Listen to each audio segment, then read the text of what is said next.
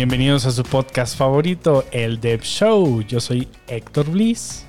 Y yo soy Katia Lira. Y hoy nos acompaña nuestra primera invitada europea, Ilam. Ilam, que nos va a platicar todas sus aventuras en un momento. Comenzamos. Empezamos.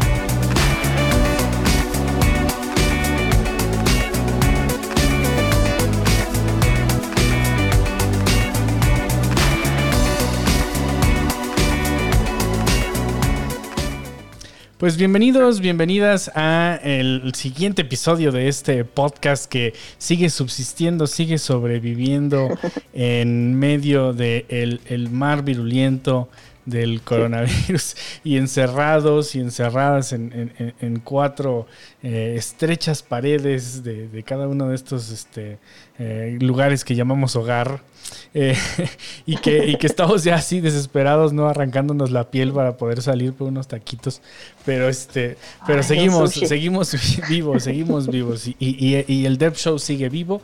Y estamos con, una invitada que no solamente es nuestra amiga personal, tanto de Katia y mía, sino que ella es una inspiración simplemente. O sea, ella, ella se separa delante de un escenario y de ahí, de ahí nos la robamos ahorita para el, el Dev Show. Ella se para delante de un escenario y lo único que hace es platicar su propia historia y ¡pum! Tú sales motivado de ahí, tú sales lleno de, de, ideas. Siendo su fan número uno. Sí, siendo el fan y además este, tienes en mente como que, wow, yo quiero, yo quiero hacerlo, yo quiero, yo quiero serlo, yo quiero creérmela. Entonces yo no quise perder la oportunidad de que ella pudiera platicar su historia dentro de este programa.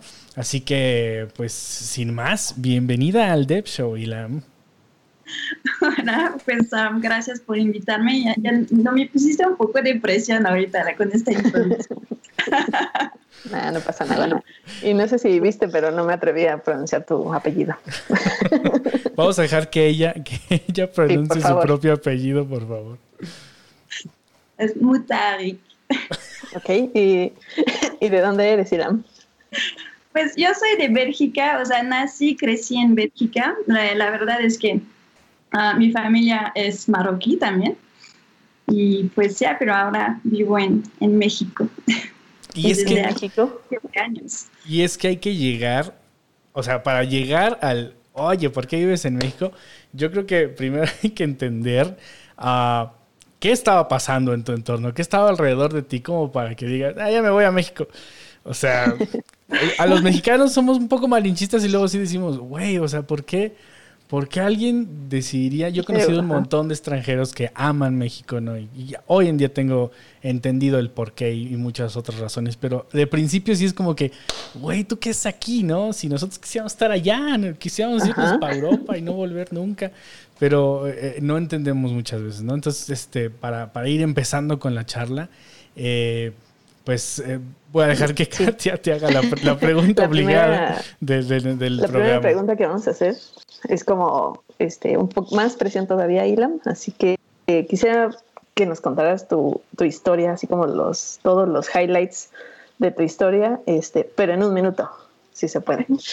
Es como un minuto relativo, o sea, puedes lo que tú quieras. Adelante. Creo que solo un invitado lo ha respetado el minuto, así que no te presiones. Nada más, está de adorno el minuto. Ok, ok, va. ¿Ya empiezan? Sí. Pues, pues yo, como lo dije, pues soy de Bélgica, nací en Bélgica, de, de padres como inmigrantes marroquíes. Uh, estudié, o sea, siempre me ha gustado el arte, entonces estudié en Francia como una carrera como muy general en todos los medios de arte. Y pues ya, es que es una larga historia, ¿cómo lo hago en un minuto? tú, tú, date la historia, tú olvídate del minuto. Ok, ya lo olvido. Y, y, pues yo la verdad siempre me ha gustado mucho como esas cosas de diseño, de animación, de 3D y todo eso.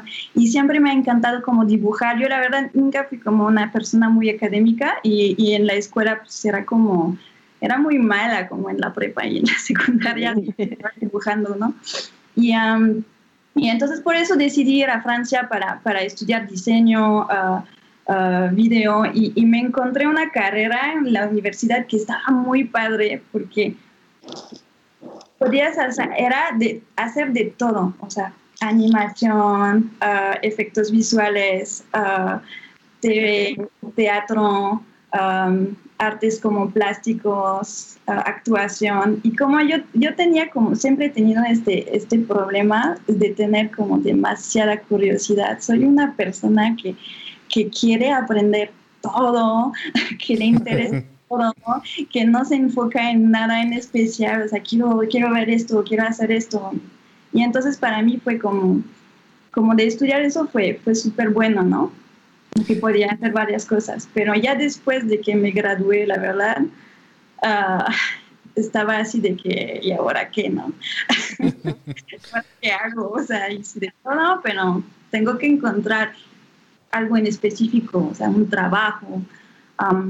no sé, hacer... ¿Y tu familia era de, de justo eso, ve a la escuela, consigue una carrera, un trabajo, etcétera? Sí, es que hay mucha gente así que lo tienen así muy resuelto, ¿sabes? O sea, estudian, trabajan, crecen y, y, todo bien, ¿no? Pero, pero no, a mí me tomó como muchísimos años para saber qué es lo que quería hacer, uh, qué quería hacer y entonces la verdad sí andaba como muy, muy dispersa, muy, muy perdida muchos años. Y entonces estaba buscando trabajos, pero, pero en varias cosas, o sea, en esto, y después me cambiaba, a ver, voy a buscar en esto, no encontraba. Y es que, y es que a veces contamos esto como, como si hubiera sido un error, como si hubiera sido un problema, el, el oh, estuve perdiendo el tiempo aquí, o estuve intentando esto, o estuve probando muchos empleos, pero la verdad es que todo mundo pasa por ese proceso y tenemos mucha suerte, eh, incluida tú por tu historia que justo ahora nos, nos cuentas, eh, el de tener curiosidad, el tener curiosidad y aventarte a decir, bueno, voy a ver de qué va. Y eso, sin querer, te agrega un montón de información, un montón de contexto, como para que llegue el momento donde dices, ok, esto sí y esto sí quiero y esto sí me gusta porque tienes puntos de referencia, tienes cómo compararlo con otras muchas cosas que has hecho, ¿no? Sí, sí, sí, es muy cierto.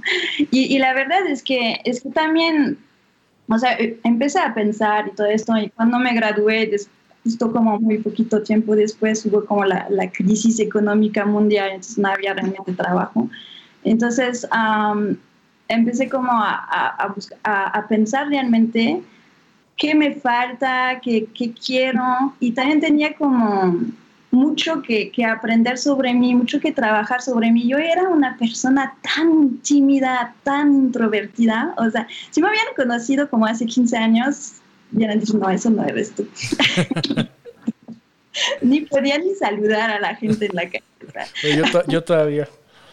Ay, sí, nosotros igual. Me daba mucha pena. Y entonces pensé, ok, tengo que salir de mi zona de confort, tengo que, que, que arriesgarme, tengo que trabajar en esto y por eso pues empecé a realmente a viajar y decir viajar por el mundo.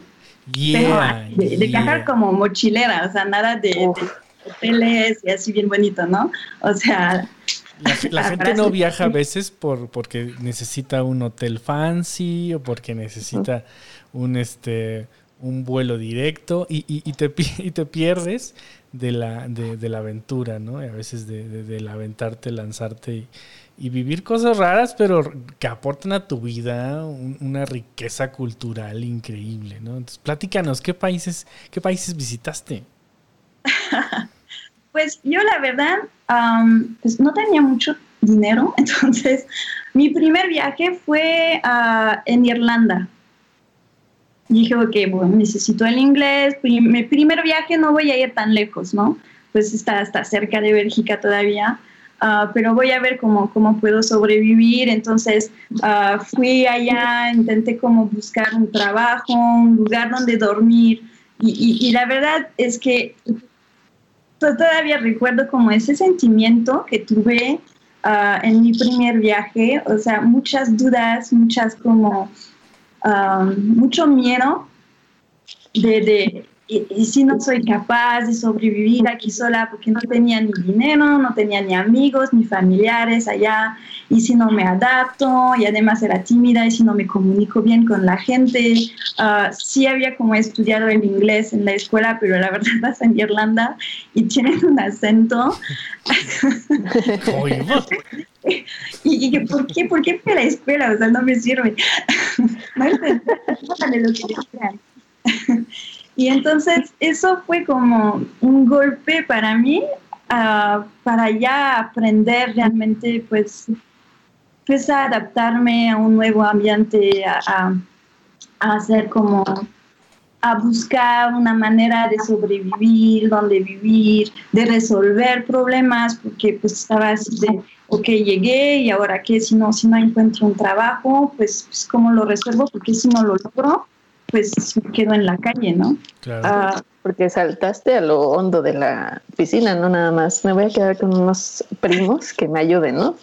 Sí, o Cortaste lazos y te aventaste. Sí, lo he hecho, o sea, yo me aviento así a la aventura sin dinero y a ver qué tal, ¿no? Y con este riesgo de, de, quedarme en la calle, ¿no? Y, y, y qué, o sea, tú ahí ya estabas graduada, ya, ya habías salido de la escuela. ¿Y cómo fue el, en, desde tu perspectiva eh, eh, en, países eh, como los que mencionas, cómo fue el golpe de buscar un trabajo que tenga que ver con lo que estudiaste o encontrar un trabajo para sobrevivir y comprar comida? O sea, ¿cómo fue ese choque? ¿Fue fácil encontrar un trabajo que tuviera que ver con tu carrera o terminaste trabajando en cosas completamente distantes? Pues la, la verdad, en mis dos primeros viajes tuve mucha suerte en Irlanda encontré como, como un trabajito así de, hacía de todo, ¿no? Ah, en, una, en un estudio de animación, entonces era como más relacionado con lo que había estudiado.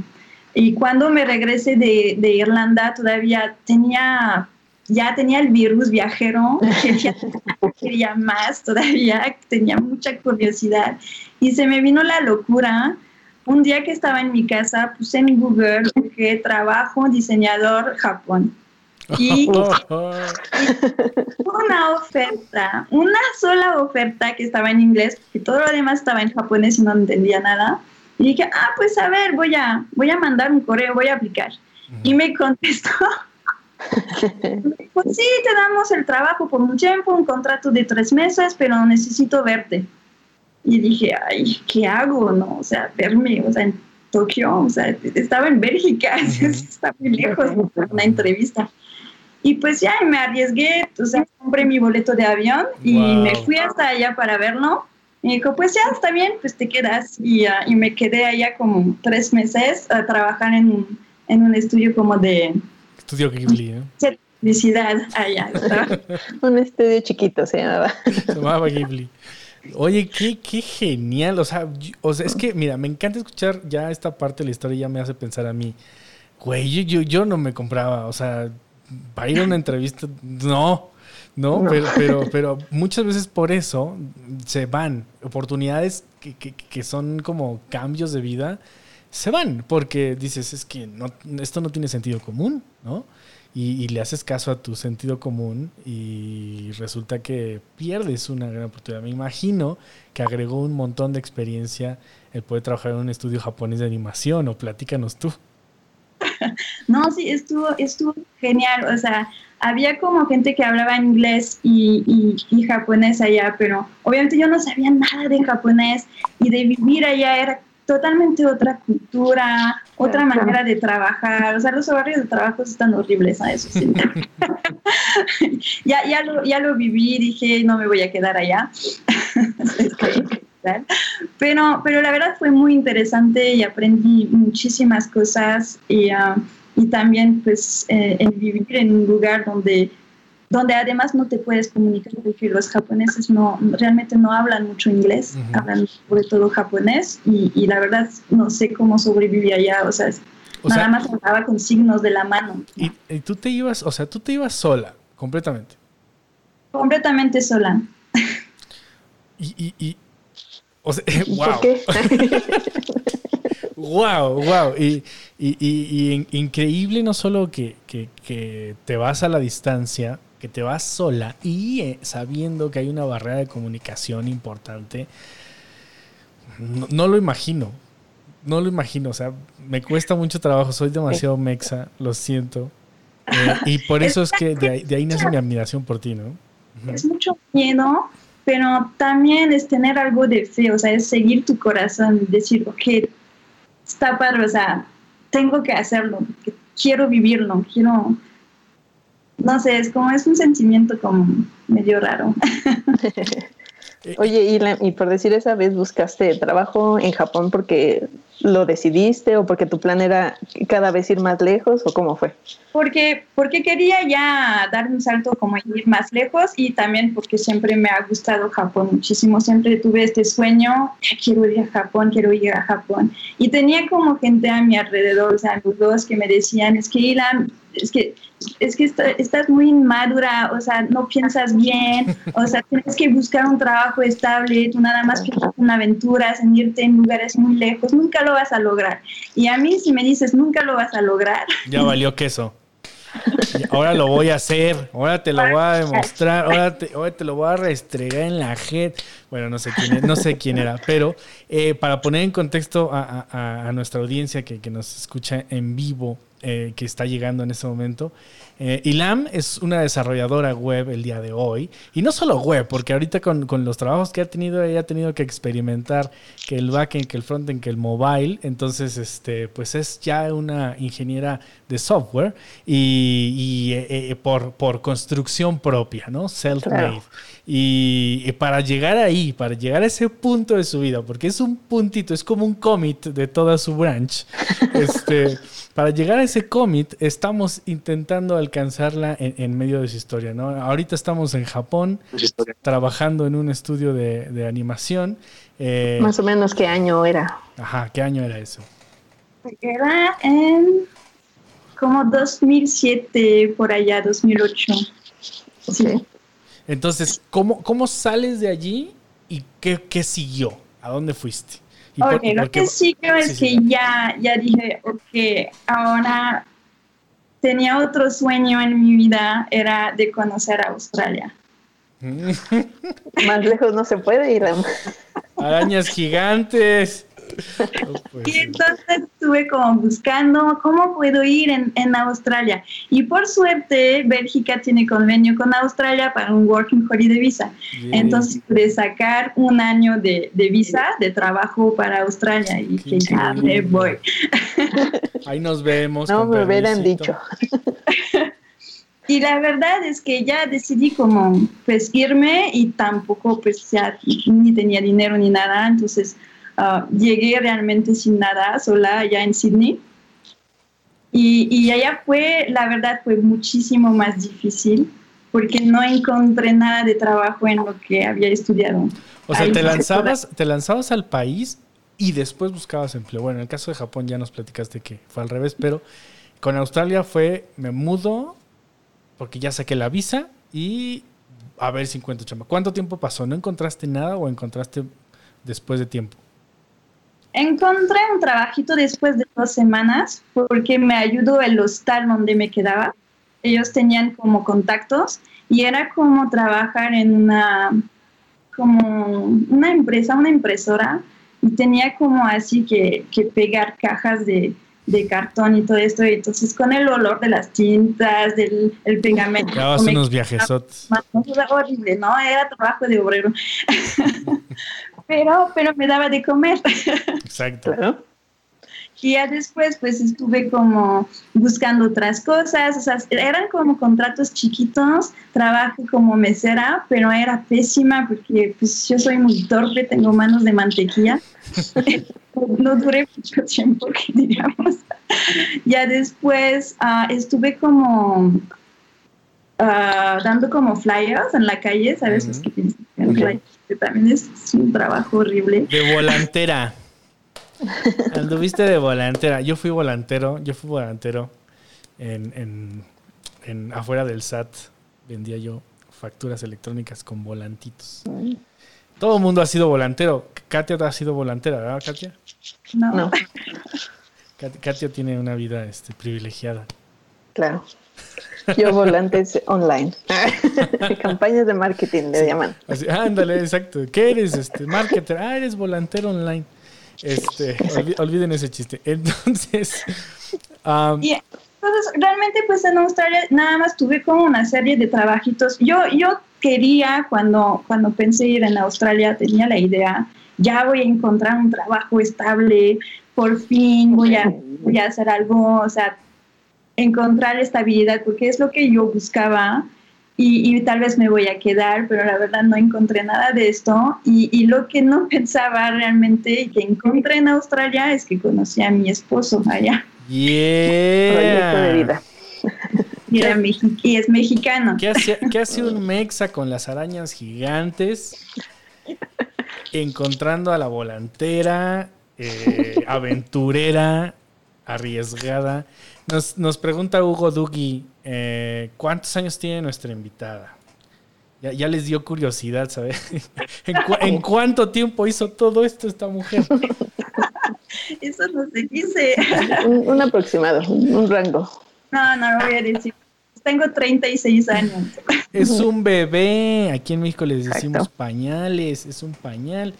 Es una jovencita y se trata de no tener miedo. Pero vamos a la carnita de la historia, a lo interesante. ¿Cómo es que conoces a tu esposo y, y, y, y cómo te indujo a los tacos?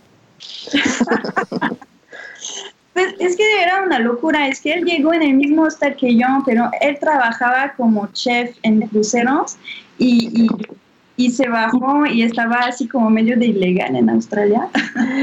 No, aquí no digas porque somos tan famosos que le cae la migra. pero logró obtener una visa para quedarse un año también, o sea, un logro imposible allá. Y, y, él era como muy, muy aventurero, muy viajero y, y pues pues hicimos clic simplemente, o sea, era una persona que me entendía, que tenía como esa misma curiosidad. Y entonces vivimos un año en, en, Australia y después decidimos pues quedarnos juntos, obviamente, y viajar en otros países, pero ahora ya acompañada. Eh, un año bastó, un año, un año en Australia con un mexicano bastó para decidir quedarse con él toda la vida. Y tú con tu relación tóxica de siete años que no puedes dejarla, no, no te da vergüenza. Y, y, y en, en, en, es curioso, estábamos hablando fuera del aire que, que, que ella es súper inquieta y que viaja para acá y para allá y que hace y que deshace y que decide al vuelo. Pero conoció al Mexa, se quedó establemente con él para toda la vida, ¿no? Y, y platicamos que aparte del coronavirus, pues ya ya está el, virus reactivándose, pero el virus del viaje, del, viajar, ¿no?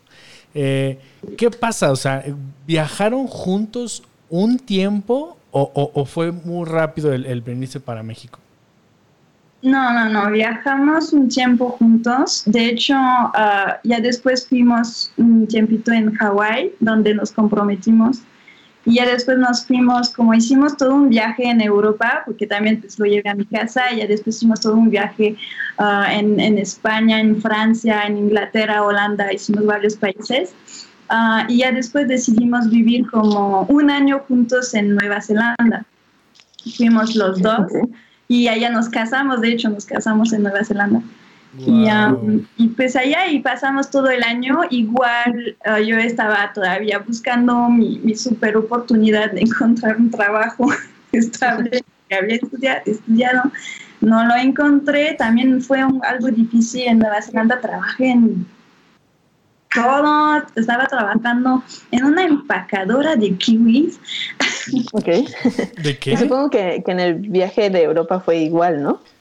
Sí, o sea, fue así de, saltas en un país, ah, encuentras lo que sea de trabajo para sobrevivir, uh, recortas un poquito de dinero para poder saltar a otro país, o sea, y vas saltando así, nada más como sobreviviendo, sobreviviendo el día a día. ¿El, trabajo era una empacadora de qué? De kiwi. Kiwi. De la Oh. Bueno, yo trabajé en la central de Abasto, eso no cuenta. No fue, no fue Nueva Zelanda, fue en Iztapalapa. Este, casi lo mismo. Es casi lo mismo, ¿no? Eh, la moneda es casi igual. Este, y luego, luego ya no te voy a interrumpir. Y, y, luego, pues, él extrañaba mucho México, entonces me pregunto si yo quería como, pues, ya ir. Y dije, no, pues sí, pues por supuesto. Aquí le decimos, aquí le decimos que te engatusó. Sí, H y ya. El típico mexa, no, extraño los tacos, vamos. Así fue. Así fue. este, regresaste con él acá y, tal vez de salir un poco del tópico y, alejar un poquito el llegar al desarrollo del web y demás, pero ¿habías venido a México? No. No. Entonces, pero ya tenías dos años con él, ¿no? Sí. Y entonces, ¿cómo fue el impacto social, el impacto cultural, el impacto cultural de llegar a México, conocer un montón de mexas bien random y luego conocer a la familia, ¿no? Platícanos eso. Ay. Porque dices que tú no hablabas español, supongo que la familia no hablaba inglés, no sé. Es que yo hablo francés, o sea, mi también pues sabía hablar inglés, pero sí cuando llegué a México sabía como muy poco español, dos, tres palabras. Y la verdad fue muy difícil porque pues todo era tan diferente a lo que yo conocía, toda la organización. Ah, también mi bienvenida en México fue todo el trámite con inmigración, entonces una pesadilla, ya llegas y ya ves que la buena organización, ¿no? La burocracia. pero, pero también, o sea, sí fue, fue, todo fue diferente, pero ya, ya había aprendido como en todas mis viajes, como en, en tener que adaptarme en un ambiente nuevo, aprender a comunicarme aunque no sabía el idioma, ya lo había hecho en Tokio. Sí.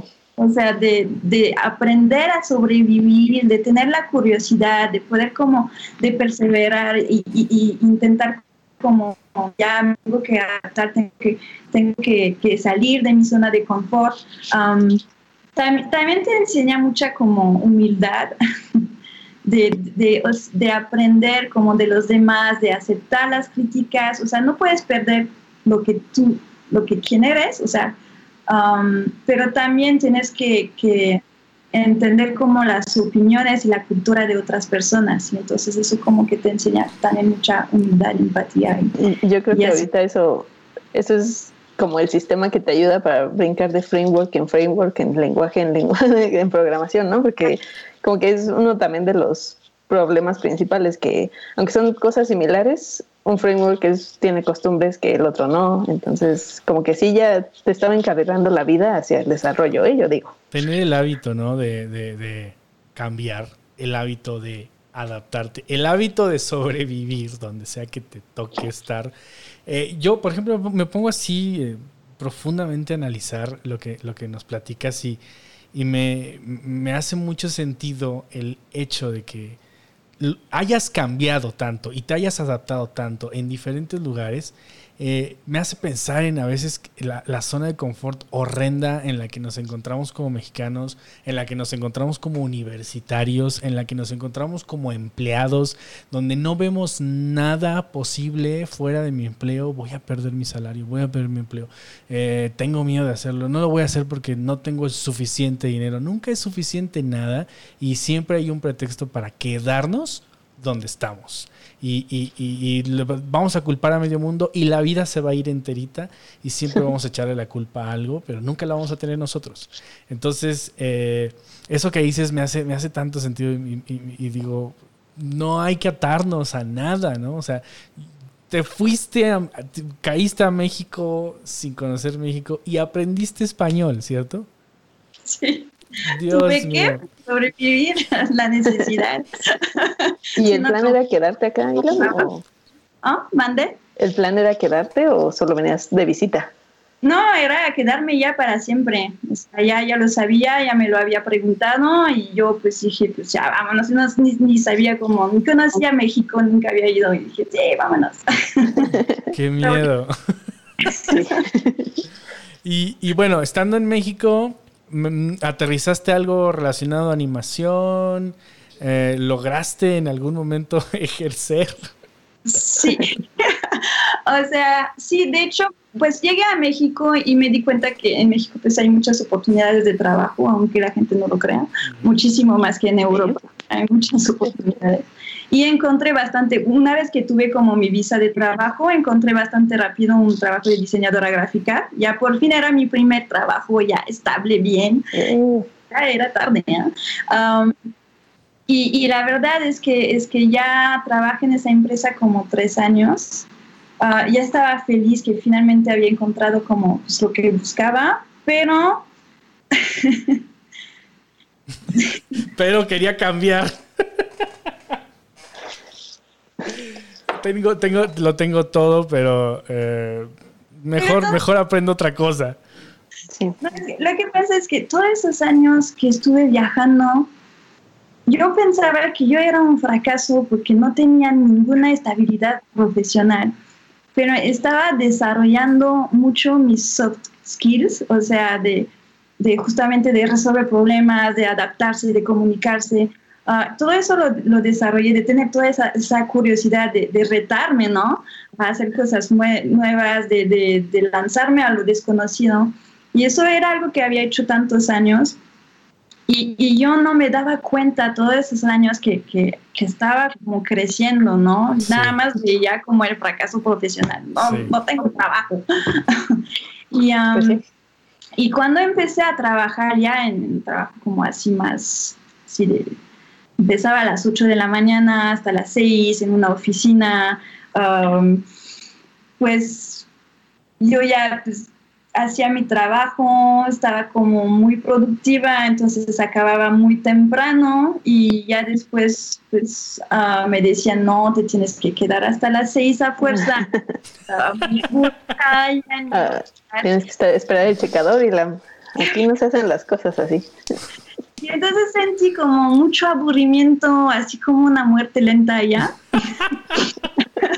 Estaba escribiendo el godinato y está escribiendo el godinato con camiseta puesta. Sí. ya llevaba mi super, pero no, no me gustaba, pero no, sentí que, o sea, yo, yo, hay muchas personas que les gusta esto, pero, pero no era para mí. No era para mí. Y entonces estaba trabajando como diseñadora y, pues tenía como de vez en cuando me preguntaban de hacer un sitio web, pero obviamente no tenían presupuesto y, y lo tenía que hacer un día para el otro. Entonces pues compraba un template WordPress, nada más agregaba contenido y ya, ¿no? Pero como tenía mucho tiempo libre, que tenía que a fuerza que estar en la oficina, pues me daba esta curiosidad, ¿y cómo se hace un sitio web? ¿Y, y cómo, cómo funciona realmente ¿no? en el código? Entonces me metí a investigar, porque pues a mí me gusta ¿no? investigar. ya, ya, lo vimos. o sea, a ver de qué se trata, ¿no? Cómo funciona. Y me di cuenta que me fascinaba, o sea, me, me apasionó. Dije, quiero saber más. Y hasta que llegué a un momento, me, me, uh, me daban trabajo uh, de diseño y dije, ay, ok, tengo que dejar de lado mi investigación del sitio web, del desarrollo, hago rápido el diseño, ahí está, ya puedo seguir con mi training. y me gustaba más. Y entonces estuve pensando, ¿qué estoy haciendo? O sea... Sí, sí, vámonos de aquí. Fíjate, y la, has descrito, has descrito eh, cosas bien clave, bien clave, ¿no? El cambiar, el aventarme, el aventarme lo desconocido, el viajar sin dinero, pues si quieres verlo así, o el, con lo mínimo, me enseñaron soft skills para no tener miedo, para adaptarme, y luego para investigar, para buscar por mi cuenta. Y cuando dices, eh, tenía, acababa mi trabajo rápido para ponerme a mi training, descubriste eh, el, el, el trabajo duro, el trabajo extra que te saca del godinato, ¿no? Y cuando le preguntan a Ilan, ¿no? ¿Y qué, qué, descubriste en México? Ah, pues descubrí el godinato, ¿no? Descubrí, descubrí cómo son los empleos godines en, en México. Eh, y antes de que lleguemos a la parte genial donde nos platicas eh, que te encontraste con el desarrollo de software y además qué, qué, clase de monstruo era o de qué tamaño, antes de que lleguemos ahí, uh, yo quiero preguntarte si en medio de, este descubrimiento de empleo, de este descubrimiento de, que existía esto más y querías aprenderlo por tu cuenta. Eh, ¿Cómo se sentía tu entorno? O sea, ¿cómo te estabas adaptando a México? ¿no? ¿Qué, qué, te ofrecía México que te gustaba? ¿O qué tenía México que, que, no sabías qué hacer con eso? ¿no? Pues a mí, a mí, pues, cuando llegué me encantó México. O sea, tiene, tiene sus cosas muy buenas. sus cosas malas, obviamente, pues, uh, pues la organización, la educación vial no es igual que en Europa, también para hacer trámites y todo eso es, es pesado, pero la verdad todo el resto, la gente siento que es más más humana, más amigable, por ejemplo, que en Bélgica. En Bélgica la gente es muy fría, muy constante, o sea, es mucha distancia, ¿no? Es, es muy difícil. distancia. Ajá, es muy difícil como hacer nuevos amigos, hablar con la gente así que no conoces. O llegas en una fiesta y, y es difícil como entrar en un círculo y que, y que, te, que te acepten, ¿no? Y en México es así, ¡ay, ya Y te abrazan y, te guacarean encima. Y, ¿Y cómo estás, amigo?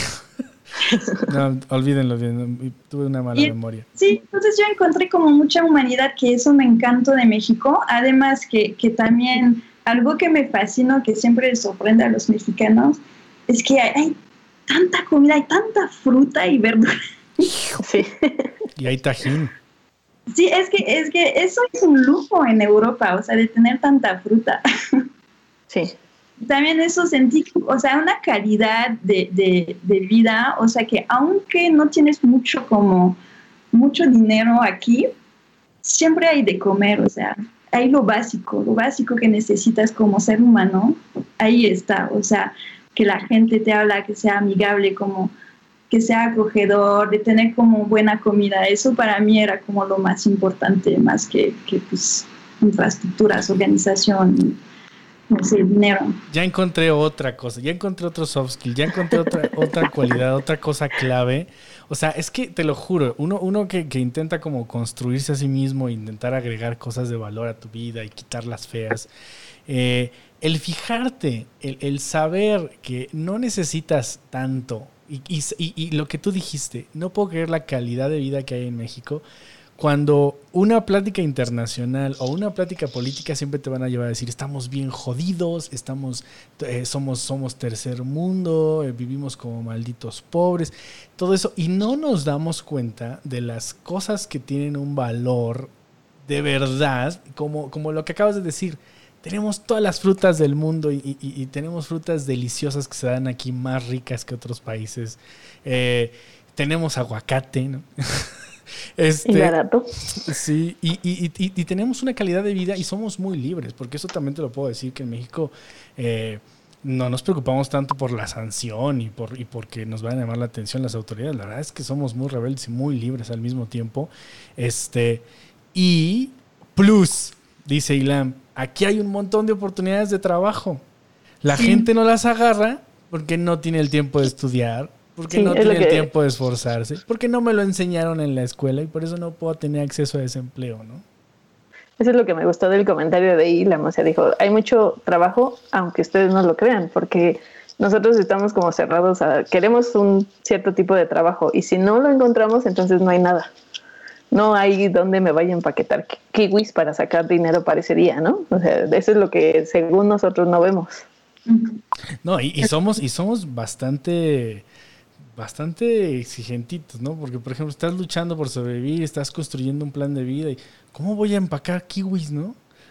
yo necesito un trabajo de oficina donde, donde me obliguen a estar hasta las 6 y ponerme la camiseta hasta las 8. Eh, y no queremos trabajar en algo informal, no queremos trabajar en algo pesado, no queremos ensuciarnos las manos aquí. Y, y, y hablo por, por mí que en algún momento lo hice y por gente que conozco a mi alrededor que es completamente capaz de ejercer X o Y empleo y no lo tomaban porque están pensando, alguna vez me dijo alguien en un meetup, y esa es una historia real muy triste, eh, va a todos los meetups, a todos los malditos meetups, a todos los malditos meetups. Y me dice, sí, esto de la programación no me gusta, yo, yo, yo soy manager y yo, yo, yo no acepto trabajos hasta que me den un, un este, una oficina gigante y 10 personas a mi cargo. Y entonces no entiendo por qué estás en todos los malditos meetups de programación, güey, si esto no es para ti. Entonces la gente aquí en México es así como súper random y un poquito malinchista. Y no estoy juzgando ni criticando a ustedes que nos están escuchando aquí, al contrario. Si agregamos pequeños cambios, si agregamos pequeños esfuerzos, eh, podemos llegar al cómic de Ilam, donde decidió ser desarrolladora. ¿Y cómo fue eso? ¿Cómo fue eso? Pues como te decía, pues ya lo descubrí como más o menos en mi trabajo, pero en esa época ya apenas tenía como mi bebé, que estaba chiquito, tenía apenas un año, y, y entonces fue como un poco difícil para mí decidir renunciar de mi trabajo, o sea, ya tenía un hijo de un año, tenía 35 años, bueno, 34, 35. dije, pues vamos a ver, primero quería saber si, si era realmente segura de querer hacer desarrollo web, ¿no? Está, está seguridad. Entonces me compré como así en Udemy un curso de, de HTML, CSS, JavaScript um, de 140 pesos, la mejor inversión de mi vida. está barato, está súper. Y empecé un poco el curso y me fascinó y que quiero saber más, quiero saber más. Y entonces dije, ya estoy decidida, renunciar de mi trabajo. Y es cuando um, ya después pues estaba buscando como la manera de hacerlo y es cuando finalmente pues llegué a, Ironhack a hacer el bootcamp. Dije, lo voy a arriesgar todo, voy a dejar a mi bebé solo con mi esposo en la casa para estar en la Ciudad de México esas nueve semanas y dedicarme de full time en, en mi training de, en desarrollo web. Y la verdad es que me encantó. me encantó este bootcamp. Eh, yo todavía recuerdo, yo todavía recuerdo su videojuego, porque tuve, tuve el placer, el gusto de, estar ahí en, medio de su, de su bootcamp. Eh, tu videojuego, si no me equivoco, eh, era el niñito que iba a la secundaria, ¿sí? Y tenía que llegar a la escuela, pero para eso tenía que ir brincando obstáculos, ¿o no es ese? Sí, es, era, era como un juego de salto eh, se llamaba Federico, era un estudiante de, una escuela federal que su, sala era la 3D, por eso el nombre Federico 3D. y él tenía que, saltar los coches para poder llegar a comprarse una guajolota antes de ir a clase. O sea, Frogger, pero en el eje central.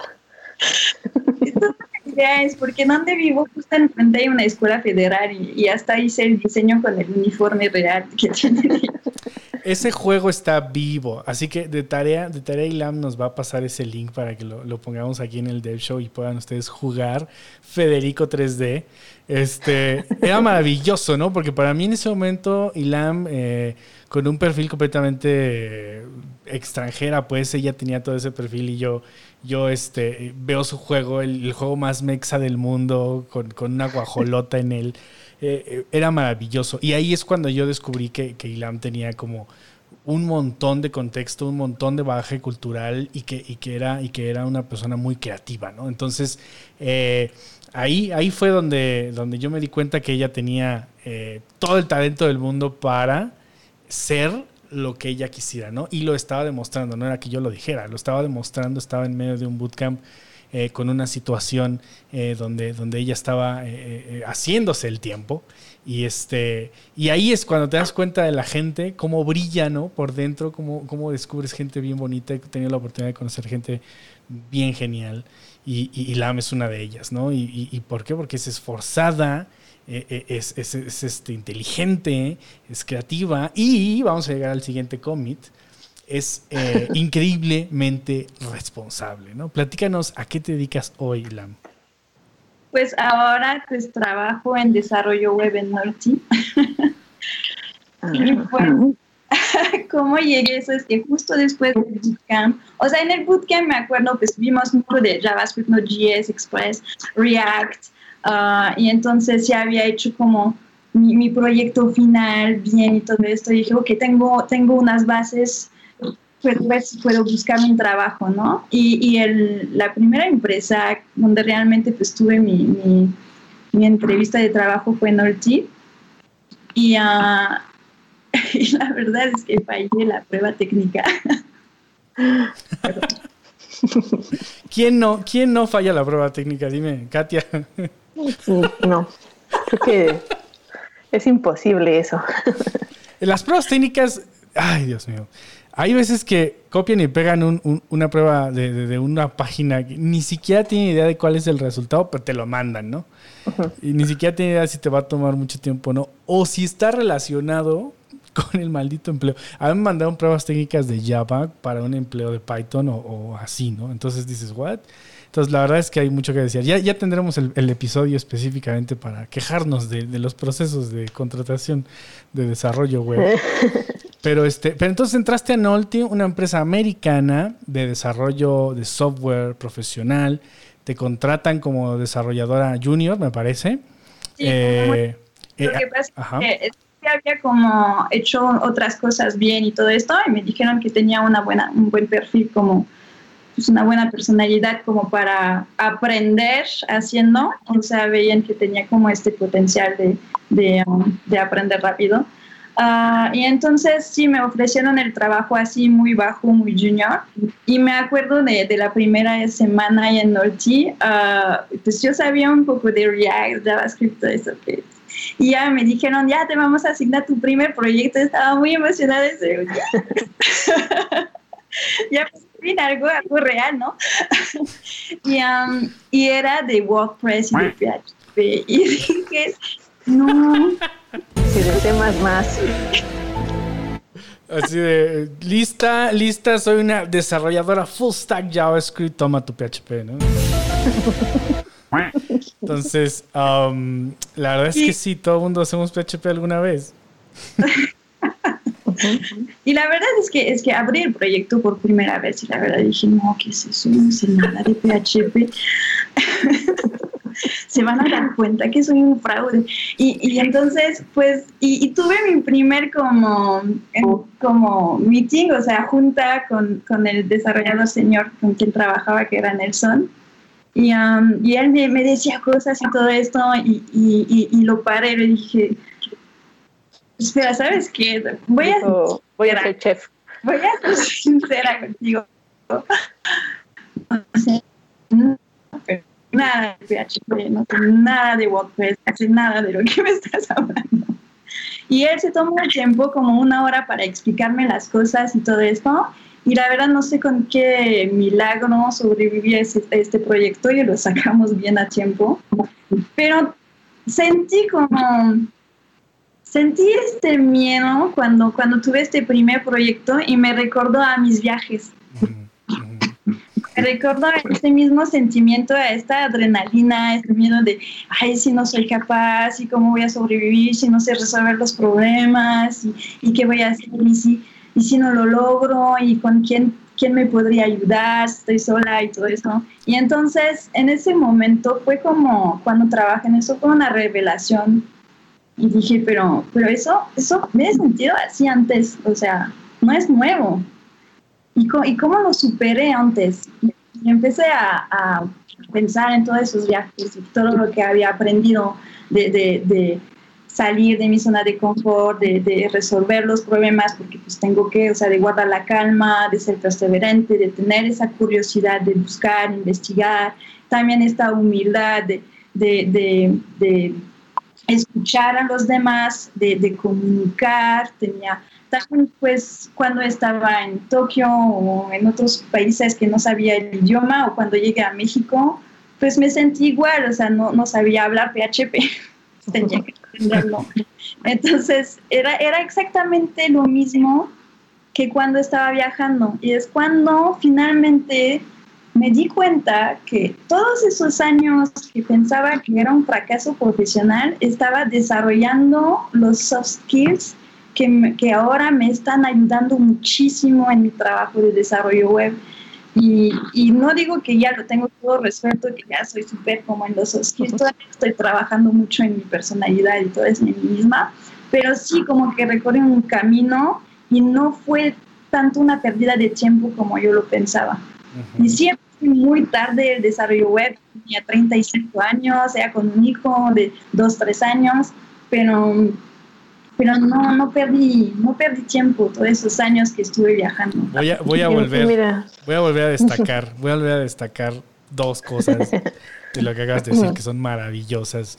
La primera es reconocer que hay allá afuera eh, empresas y profesionales que tienen toda la disposición de ayudar, que tienen la disposición de aprender, de, tolerar tu aprendizaje, de decir, venga, este, confiamos en ti, ponemos en ti, este, invertimos confianza en ti y, no solamente te dan chance de, que tengas el tiempo de aprender y estudiar, sino que a veces también te echan la mano con el cursito, te echan la mano con la capacitación, e incluso a algún empleado que, está cerca de ti le dan el chance de, mentorearte un poco. A mí me ha tocado estar de los dos lados y la verdad es que se, se, se valora muchísimo dos cosas. La primera es una persona profesional chingona que no te debe nada, que lo tiene todo, que es increíblemente bueno y que aún así se toma el tiempo de explicarle a un mortal, ¿no? Yo lo, yo lo viví dentro de Nolti también. Le mando un, abrazote a, Oscar Arzola. Este, y, también eh, se aprecia un estudiante o alguien junior que acepta y entiende que tiene que aprender más y que tiene la disposición de aprender, ¿no? Y, esa, y esa eres tú, ¿no? Que tienes todo el perfil de no me voy a detener, lo voy a aprender, no me importa cuán difícil sea, yo creo que lo puedo hacer. Eh, y la otra es, este, que cuando tienes ese skill adaptable, eh, resulta que pues no es tan difícil, ¿no? Cuando tienes la mente abierta de que no, no va a ser tan complejo, resulta que lo hackeas, lo hackeas y, terminas, eh, tu primer empleo como desarrolladora JavaScript Full Stack te convirtió en desarrolladora PHP, ¿no? Sí, y aquí lo, la otra cara de esa moneda es que yo también después de que entraste y tuviste esa llamada con Nelson, platiqué con él y me dijo, oye, estoy muy impresionada porque Ilam aprendió PHP en una hora. Y le dije, ¿cómo fue eso? Y me dice, pues me pidió ayuda, me tomé esa hora y no me volvió a preguntar nada. Entonces, como que eh, nada más necesitas como esa chispa para tú solita seguir con todo. Y muchas veces lo que, bueno, a mí en mi caso, este, necesito como que empezar a trabajar y luego le pregunto a alguien y regreso y sigo investigando y le pregunto a alguien. Y tú como que nada más te digo con esa pequeña chispa, es lo único que necesitas para tú abrirte todo el camino. Y sí regresas con preguntas y todo, pero, pero eso es lo que más me, me impacta de ti, que, que, realmente necesitas muy poco para hacer cosas muy grandes y sobre todo que siempre tienes como la mejor actitud, ¿no? Porque puede estar el proyecto en llamas y tú, ¿cómo estás, Elam? Bien. siempre estás bien, siempre tienes, se ve que está todo controlado, que tienes un plan, a lo mejor no, pero esa es la percepción que nosotros tenemos. Pues es una percepción porque nunca tengo. Vivo en el momento. No, pues es que también tengo mucha curiosidad. Siempre he tenido esta curiosidad y a mí me gusta pues aprender de todo. Y entonces que el proyecto sea PHP o que sea JavaScript, que sea Angular, que sea TypeScript, que sea no sé qué, aún si fuera en Python, me lo he hecho, ¿no? Pues es que me gusta, me gusta ver cosas nuevas, me, me gusta Ah, me gustan los retos y, y, sí, la verdad es que es muy difícil, tampoco es, soy así toda tranquila, sí tengo mis momentos así de... intento convencerme si se puede, si se puede, si lo puedo hacer, pero, pero me motiva, o sea, me gusta está como este estrés. me gusta este estrés, esos retos, es, esta sensación de, ok, no, no conozco nada, esto es nuevo, es la aventura, es la, es la aventura que sigue, pero dentro del trabajo. Y justamente ya, ya no tengo este aburrimiento en el trabajo que tenía antes. Y siento como este mix que a mí me conviene bastante y la verdad soy muy feliz trabajando en desarrollo web porque siempre cambia, siempre hay cosas nuevas, hay que adaptarse, hay que... Y, y quiero, quiero agregar que a mí me preguntan un montón, oye, tengo 28 años, tengo 25 años, ya es muy tarde para mí para entrar al desarrollo. Depende tu hambre y depende tu hambre y tu curiosidad, ¿no? Aquí lo acaba de decir Lam, o sea, ella, ella aprendió a, Es más, ¿cuántos, ¿cuántos años tienes desarrollando? Yo tengo como dos años, o sea, empecé, tenía como 34, 35 años. Um, pues, muy tarde. Bueno, pues para la gente, pero... Pero... la, verdad, la verdad fue la mejor decisión de mi vida de cambiar porque ya por fin encontré algo que me gusta, que me apasiona y donde me siento bien, que siento que es para mí, que me conviene. entonces, sí hay que, hay que arriesgarse, la verdad. Exacto. Y, ahora que vamos ya llegando a, la parte final, que ya casi nos vamos, eh, y que hemos hablado de una transición de, aventurarse y demás, y que hoy puedes decir, por ejemplo, me gusta lo que hago, estoy contenta con mi trabajo, no siento el aburrimiento que sentía en el godinato, este, y, que nos has eh, platicado de, tus aventuras que seguro las estamos resumiendo a una cosa mínima.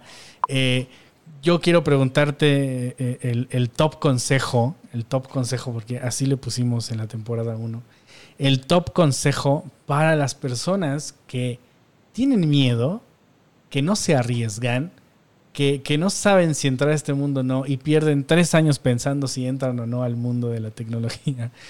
¿Qué, ¿Cuál es el top consejo para alguien, eh, para una ILAM de hace dos años que tenía miedo de aprender a programar?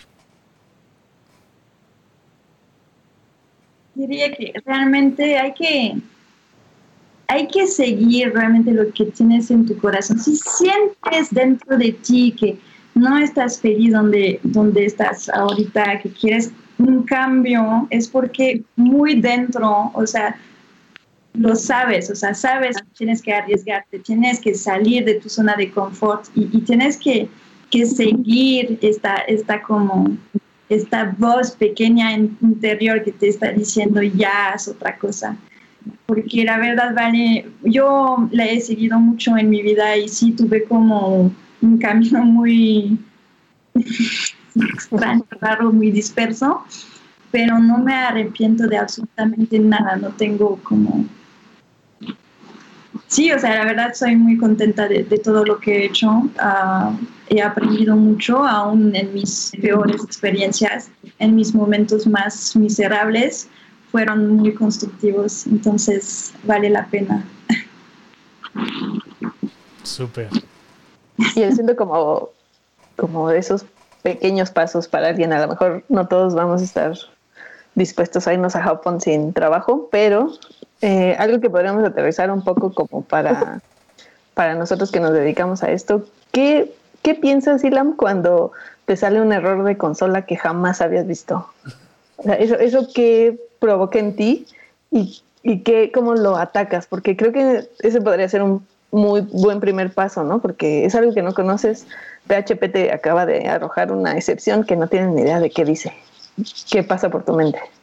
Por mi mente, pues primero, pues intento como analizar, ah, de, ver qué está pasando, ya después intento no entrar en pánico, yo no entro en pánico cuando me salen errores, uh, intento guardar la calma, ok, pues está pasando esto, analizo como ah, las cosas, ya después lo investigo, lo busco en todos lados, intento algunas cosas con mi sentido común, intento con mi lógica y cuando realmente Um, si no logro resolverlo, uh, no, no me da miedo pedir ayuda a los demás. Y ahí está otra clave, clave, clave.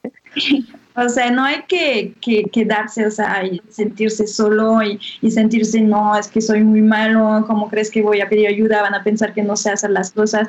Eso no, o sea, hay que pedir ayuda cuando realmente lo necesitas en un buen momento, no hay tampoco dejar pasar días de frustración antes de hacerlo, sino hacerlo en el momento que necesito, necesito que, nos juntemos con, con, otras personas y ver cómo.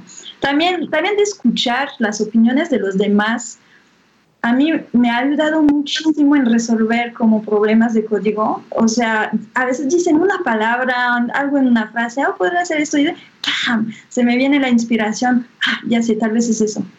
Y eso te hace como avanzar y resolver los problemas muchísimo más rápido que si te andas así de necio, así solito, porque te da miedo pedir ayuda a los demás. Sí, rebotar ideas rebotar ideas.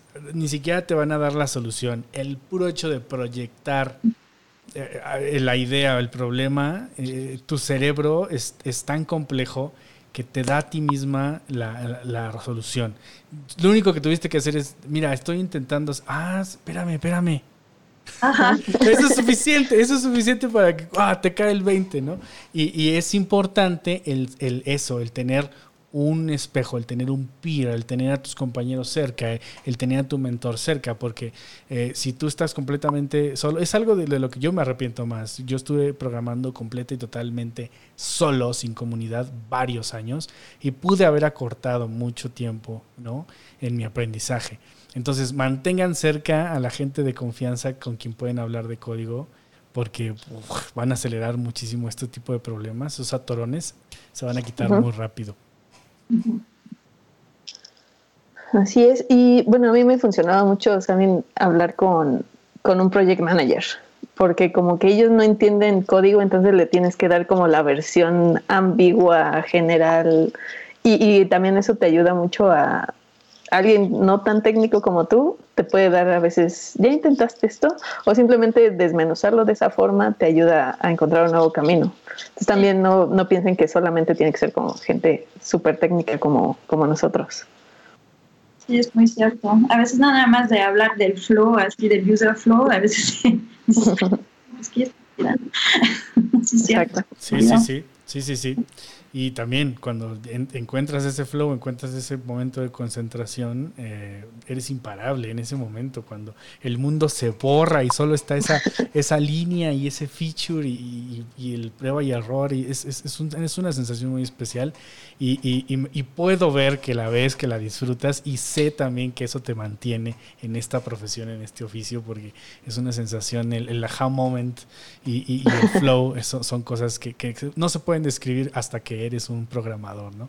Entonces, eh, estamos llegando al final ya de, este episodio. Y yo quiero agradecer profundamente tu tiempo. Yo sé que en medio de tus ocupaciones y de ser mamá y de ser una mamá extraordinaria, porque fuera del aire nos platicaba todo lo que tiene que hacer para adaptarse a, esta situación con, su bebé. Y, todo esto, yo te agradezco profundamente que hayas estado aquí compartiendo con nosotros. Pero quiero preguntarte, eh, ¿con qué quieres cerrar? ¿Qué, es, ¿Cuál es la última reflexión que quieres dejarnos acá eh, de, en medio de, esta forma tan rápida de describir tu proceso y, tus aventuras y llegar y, estar ahora muy contenta con lo que haces y ser además una profesional con tan poco tiempo y, me va a encantar que pasen los años y volverte a invitar a este programa y volver a platicar contigo y sé que cada día eh, va a ser más impresionante, ¿no? Ya va a ser CEO de algún startup que ella solita inventó. Sí, seguramente. Entonces, ¿con qué, ¿con qué nos dejas? ¿Cuál es, ¿Cuál es tu último comentario para este episodio? O sea, ok, lo que me gustaría decir um, es que yo creo que lo que yo aprendí más y de todo lo que hablé ahorita um, es que aunque sienten que están en situaciones como muy miserables, así en, un momento en que no, no avanzan, uh, no están haciendo lo que quieren, están como un poco perdidos, dispersos, que, que nunca dejan de ver el lado positivo, aunque piensan que todo les va mal, porque yo muchos años pensé que me iba mal en mi vida y fue como 15 años después que me di cuenta que realmente no. Y entonces, en cualquier situación que están viviendo ahorita, que sea buena o mala, que nunca dejen de ver el lado positivo de las cosas y lo que están aprendiendo y cómo están creciendo, porque eso realmente les va a ayudar a, a crecer y, y, a ser mejor en el futuro. Eso es lo que quería decir. Pues ahí está, ahí Nos está. Va a quitar la chamba bien fácil, Dylan. Ya, ya me desdeprimí. Yo ya, ya estaba yo en, en otras cosas pensando cochinadas. No, no, no, no. Lo tenemos todo y si nos quitamos el miedo vamos a tener mucho más. Katia, tu último comentario. Eh, pues algo que aprendí en el documental de Michael Jordan esta semana fue que dijo que eh, las personas casi siempre dejamos que el pasado como que pronostique el futuro y eso muchas veces nos limita a, buscar cosas nuevas. Entonces, y la es claro ejemplo de que el pasado no importa, el presente sí, y siempre buscar la siguiente aventura y pues no tener miedo de saltar. Que siempre, se puede, siempre se puede aprender de, de, lo que sea del pasado, ¿no? Gracias, Katia. Gracias, Ilam. Gracias, Luis. Gracias, a, Gris, Fabi, a Mari que andan por ahí, a Hugo, Dugi, Vero. Eh, Raúl Hernández, saludos, Raúl. Gerardo Grisel, por ahí anda. Ahí anda Gerardo. Saludos, Gerardo, un abrazo. Este. Y bueno, ya creo que mencioné a la mayoría de los que comentaron. Muchas gracias por estar acá. Muchas gracias por tener la paciencia de ver eh, este, este show que sigue sobreviviendo y, con invitados tan, tan espectaculares como, Ilam. Entonces, Ilam, también te mandamos un abrazo. Muchas gracias. Y esto fue el Dev Show. Gracias. Nos vemos más pronto, nos vemos y nos oímos más pronto de lo que imaginan. Sí.